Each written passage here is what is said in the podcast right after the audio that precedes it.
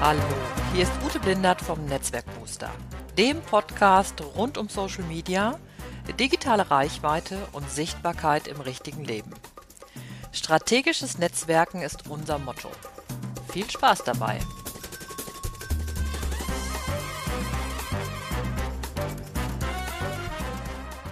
Hallo Freunde des gepflegten Netzwerkens, ich begrüße euch wieder zum Netzwerkbooster Podcast dem Podcast rund um strategisches Netzwerken für Solopreneure, Selbstständige und kleine und kleine mittelständische Unternehmen. Ja, und bevor ich jetzt hineingehe in unser Thema heute, nämlich warum ich Barcamps so liebe, Lass mich noch mal ganz kurz sagen, dass ich sehr interessiert daran bin, dass welche Fragen sich für dich noch stellen zum Thema Netzwerken, was du noch für Unterstützung brauchst als Unternehmerin, als Unternehmer, als Selbstständiger, wo ich noch Themen aufgreifen soll oder Fragen behandeln soll. Also lass mich das einfach wissen über die gängigen Kanäle. Ja, heute das Thema, warum ich Barcamps so liebe.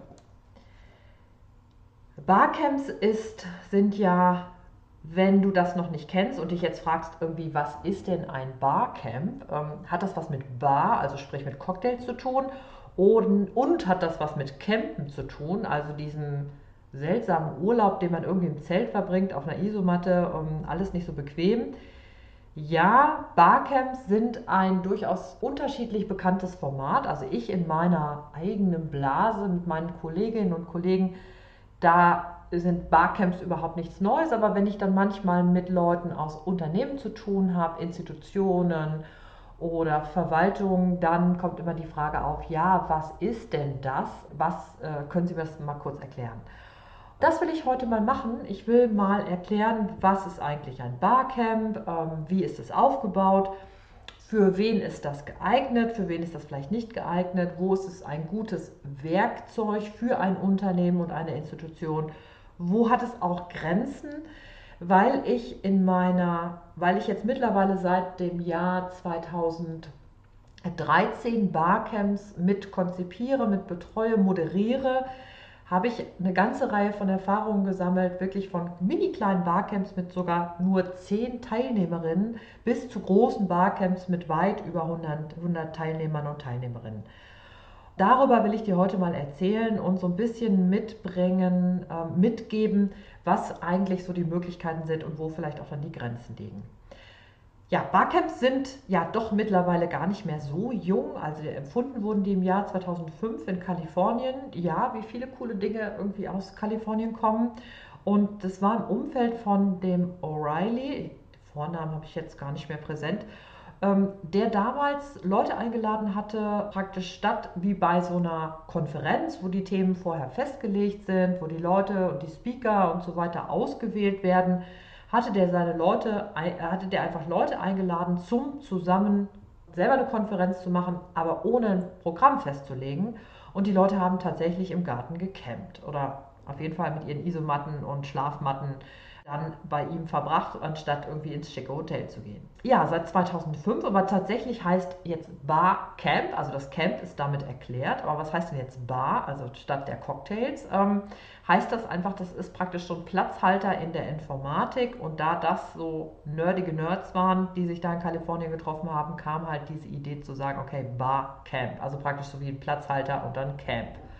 Und tatsächlich sind Viele Camps haben jetzt heute zum Beispiel den Namen irgendwie ähm, Community Camp oder zum Beispiel Verkehrscamp oder ähm, Netzwerkcamp oder Frauenbarcamp oder ne, so. Da gibt es halt ganz unterschiedliche Formate und Themen, unter denen Barcamps stattfinden.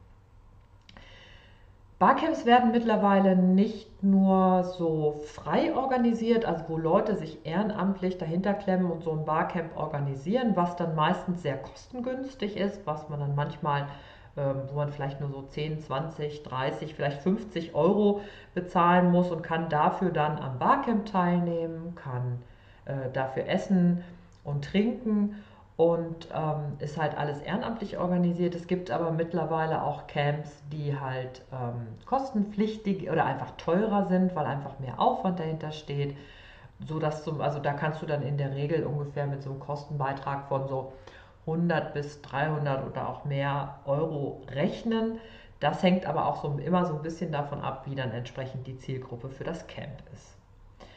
So, und wenn du dich jetzt fragst, wie funktioniert denn eigentlich so ein Barcamp, dann ist immer so mein, was man erstmal so vorstellen kann, ist das so, das ist ein super offenes Format. Also es wirkt sogar fast ein bisschen anarchisch, aber es hat gleichzeitig sehr strenge Regeln und einen Ablauf. Also auf jeden Fall kann man es so machen. Es hat aber natürlich innerhalb dieser Regeln auch immer eine gewisse Bandbreite. Und normalerweise fängt es oder läuft ein Barcamp so ab. Also hast erstmal ganz klassisch das Ankommen und dann die Begrüßung der Teilnehmerinnen und Teilnehmer und dann nochmal so eine Erklärung, ja, was ist eigentlich das Barcamp, was bedeutet es eigentlich, wie ist es entstanden und dann werden die Regeln vorgestellt, das sind ursprünglich acht Regeln, die werde ich dir gleich auch nochmal ähm, vorstellen. Dann kommt die Vorstellungsrunde und dann geht es in die eigentliche Sessionplanung. Es ist nämlich so, ein Barcamp hat kein Programm. Das heißt, das Programm machen die Teilnehmerinnen und Teilnehmer selber. Und wenn wir uns jetzt mal die Regeln angucken, also diese acht Regeln, dann ähm, ist die erste Regel immer, alle sprechen über das Barcamp.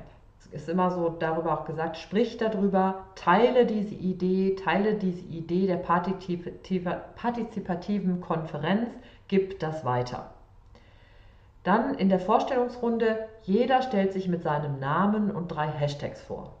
Es ist einfach, wenn du dir vorstellst, da sitzen irgendwie so 150 Leute und du kennst das vielleicht von einer Konferenz, wenn es dann ein bisschen kleiner wird, vielleicht mal in so einem Workshop.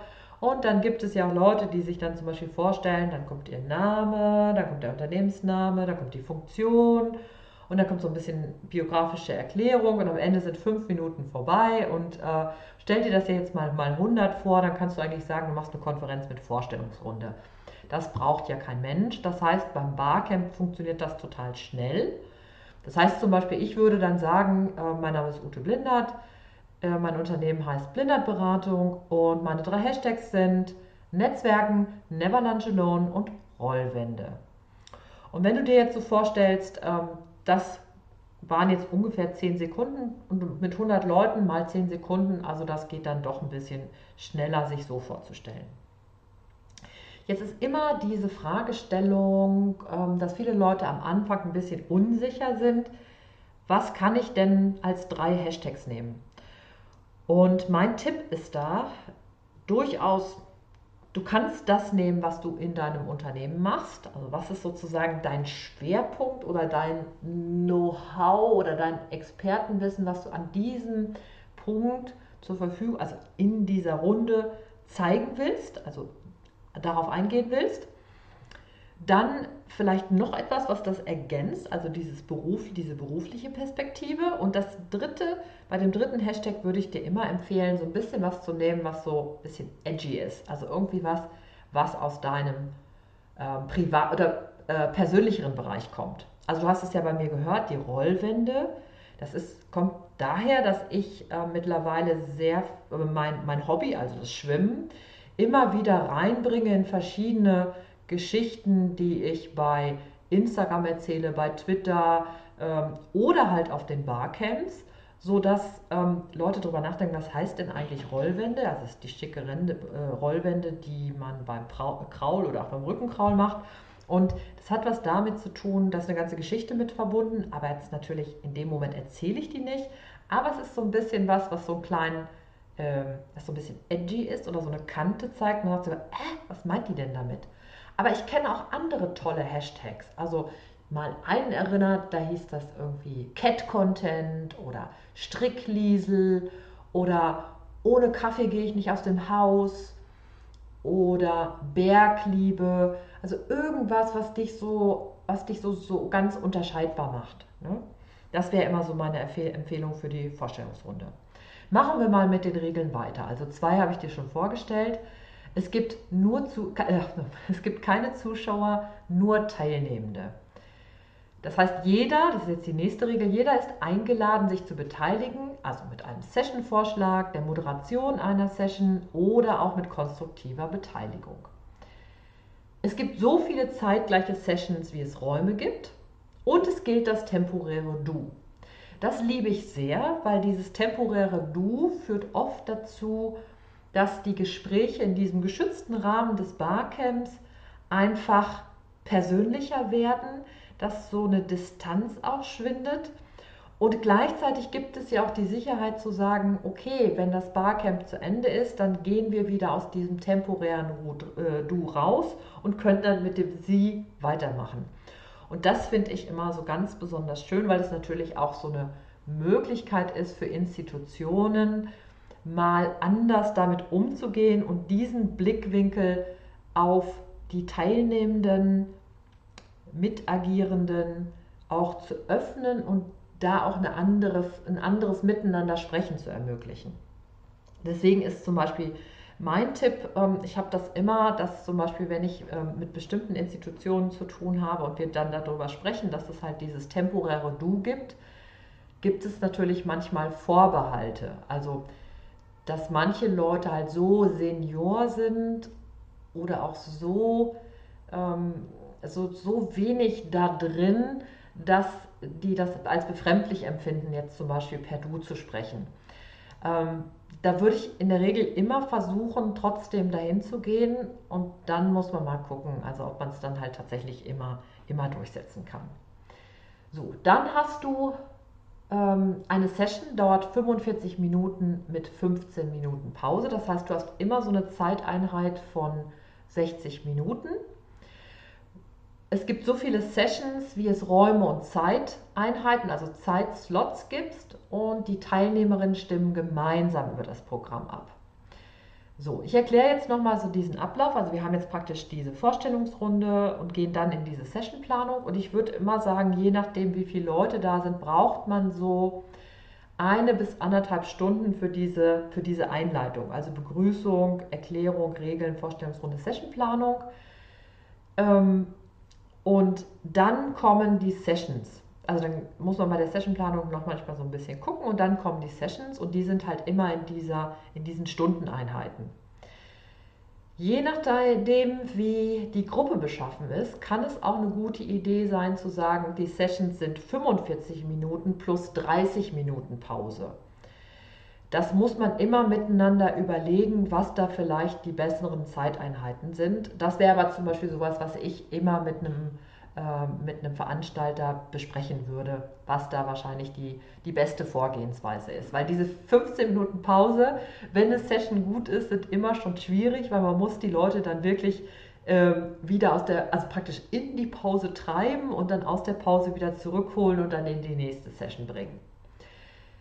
So, dann, es gibt so viele Sessions, wie es Räume und Zeitslots gibt.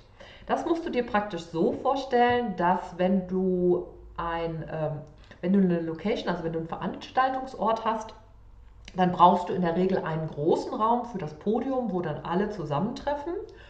Und du brauchst dann kleinere Räume nochmal für die Sessions. Und mittlerweile hat es sich ganz gut herausgestellt, also wenn man zum Beispiel sagt, man nimmt den Podiumsraum, also wo sich alle treffen, als den für die großen Sessions. Und dann muss man mal schauen, wie viele Leute da sind. Also dass man im Grunde mit drei bis vier oder fünf Räumen kommt man normalerweise ganz gut hin, weil natürlich manche Sessions super beliebt sind und dann treffen sich alle Leute da. Und wenn wir jetzt sagen, wir haben jetzt vier Räume in so einem äh, zur Verfügung. Und wir haben insgesamt fünf Slots für die Sessions. Dann hast du praktisch vier mal fünf, hättest du die Möglichkeit, 20 Session-Vorschläge ähm, auswählen zu lassen. Und das funktioniert normalerweise so, dass bei der Sessionplanung die Leute ihre Session-Ideen auf den Zettel schreiben, vielleicht noch eine kurze Erläuterung und wer die Session geben möchte. Und dann stellt sich jeder nach vorne hin und schlägt seine Session vor und dann bittet man um Handzeichen und dann wird entsprechend schnell gepinnt, ähm, wer, ob eine Session gewählt wurde und ähm, wie viel, äh, muss man noch ein bisschen kurz notieren, wie viele Leute da sich dafür interessiert haben, also viel Interesse oder ganz wenig Interesse. Und dann kann man das entsprechend ähm, auf, der, auf dem großen Board äh, planen und hinhängen. Und dann geht es vor allen Dingen äh, nochmal darum zu gucken, also man hat dann manchmal gibt es so die, äh, die große Fragestellung von den Veranstaltern, ja, aber wenn ich auf einmal gar keine Sessions habe oder wenn ich viel zu viele Sessions habe. Meine Erfahrung hat gezeigt, dass die Gefahr, viel zu viele Sessions zu haben, ist eigentlich kein Problem, weil sich das alles zurechtruckelt. Ähm, entweder ziehen Leute dann ihre Session zurück oder es gibt einfach für manche Sessions nicht genug Leute. Das ist einfach das demokratische Prinzip. Was manchmal passieren kann, wenn es zu wenig Sessions gibt, ähm, also es wäre ganz gut, wenn pro Zeiteinheit mindestens zwei Sessions dann stattfinden, wobei man dann auch immer überlegen kann, dass halt alle sich in der einen Session treffen und die, für die das dann nicht interessant ist, die gehen dann einfach nicht in diese Session. Auch das ruckelt sich im Grunde zurecht. Was man da aber machen kann, ist, dass, äh, dass man hingehen kann und vorher miteinander überlegen kann, gehen Sie davon aus, dass es genug Sessions geben wird. Also wenn die Leute das zum Beispiel wenig kennen, dann sind Leute oft unsicher. Also was kann überhaupt eine Session sein, die, an, äh, die ich anbieten kann? Äh, wenn man das weiß, dass, dass das passiert, dann würde ich das entsprechend vorher ein bisschen mitbe entsprechend mitbegleiten. Man kann dann zum Beispiel äh, bei Slack zum Beispiel was äh, praktisch eine, eine, äh, einen Bereich einrichten, wo man dann Fragen stellen kann zu Session-Vorschlägen. Oder man kann äh, miteinander zusammen überlegen, was könnte eine Session sein und Session-Vorschläge schon im Vorfeld einsammeln. Also sind, da gibt es durchaus verschiedene Möglichkeiten. Das muss man dann einfach zusammen überlegen. So, ähm, jetzt mal zu dieser Frage, was kann denn überhaupt eine Session sein?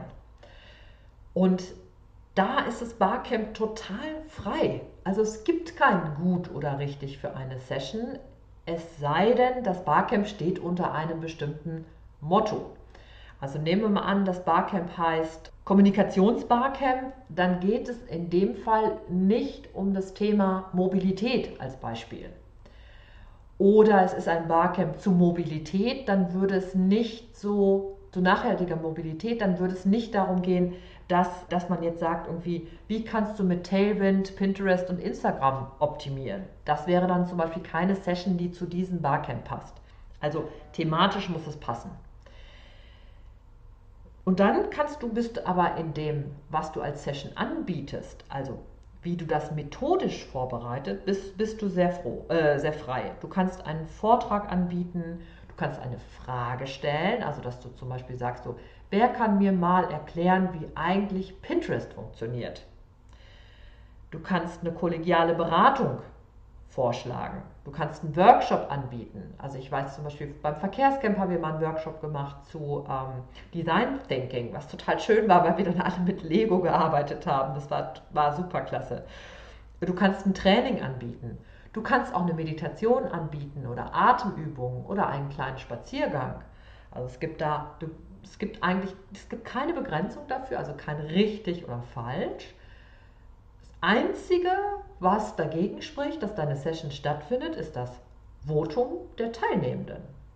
Also deswegen überleg dir halt, was ist vielleicht ein guter, motivierender Titel für deine Session. Da wir jetzt hier beim Thema Netzwerkbooster für selbstständige, unternehmerisch handelnde Menschen sind, ist natürlich immer die Frage, kann ich ein Barcamp auch als Marketing-Tool oder Möglichkeit nutzen? Und da ist mein ganz klares, ähm, meine ganz klare Aussage, ja, kannst du machen. Das Einzige, wo du vorsichtig sein musst, ist, du kannst es nutzen, um dein Wissen zu präsentieren, um dein Können hinterher zu verkaufen. Das passiert aber danach.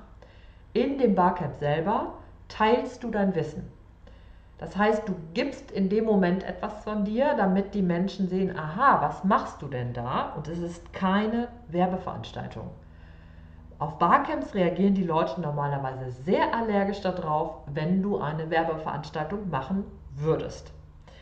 Die Leute sind aber total dankbar, wenn du erklärst, wie bestimmte Dinge funktionieren und wenn du dann sagst, okay, wenn du weiterarbeiten willst, weil diese Dreiviertelstunde ist wirklich kurz, dann sprich mich an oder das und das biete ich in den nächsten Tagen an oder das kannst so kannst du mit mir in Kontakt kommen. Also das kannst du immer machen. Jetzt gehen wir mal so ein bisschen weiter.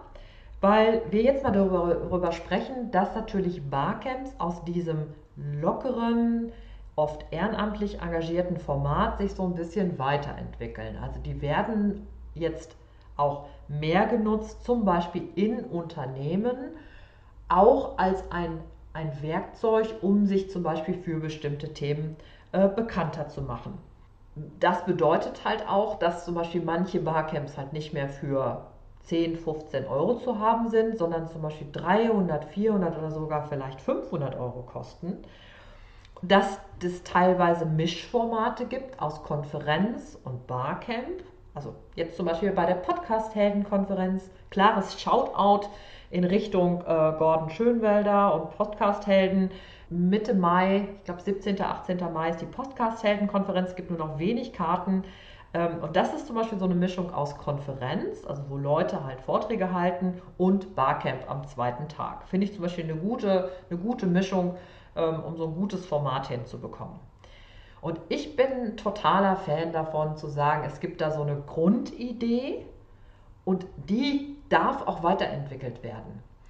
Also ich stelle das zum Beispiel bei einem Barcamp fest, was ich schon sehr lange begleite, dass man dass man da zum Beispiel auch so gucken muss, wie kann man denn auch so die Themen frisch halten und neue Fragestellungen mit reinbringen, die Leute noch mehr informieren, äh, zu motivieren, sich da entsprechend reinzubringen, äh, vielleicht noch andere Sachen mit reinzubringen, vielleicht mehr, mehr einen Vortrag vorzubereiten.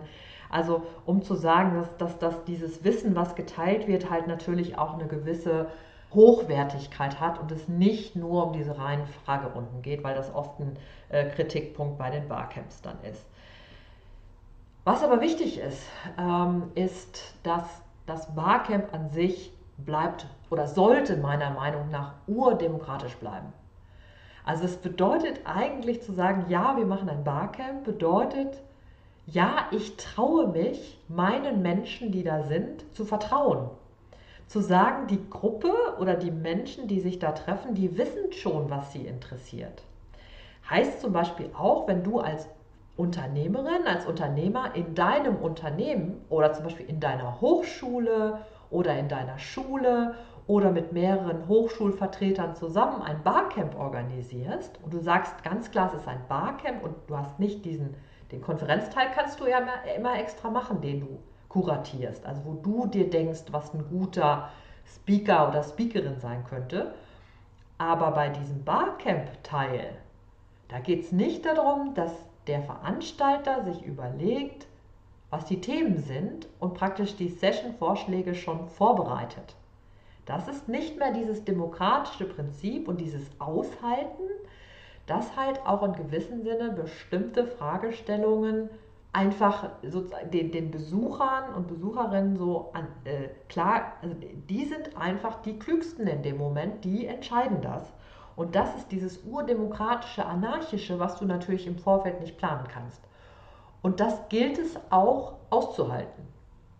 Und deshalb finde ich halt Barcamp so ein gutes Format, um auch zu sagen, ähm, auch eine Institution, also wie zum Beispiel eine Hochschule oder verschiedene Hochschulen, die dann zum Beispiel zusammenarbeiten oder Ideen tauschen wollen, müssen das in dem Moment aushalten, dass es halt nicht vorbestimmt ist, sondern dass das von den Teilnehmenden selber kommt. Und das finde ich total super. Das erfordert natürlich auch Mut.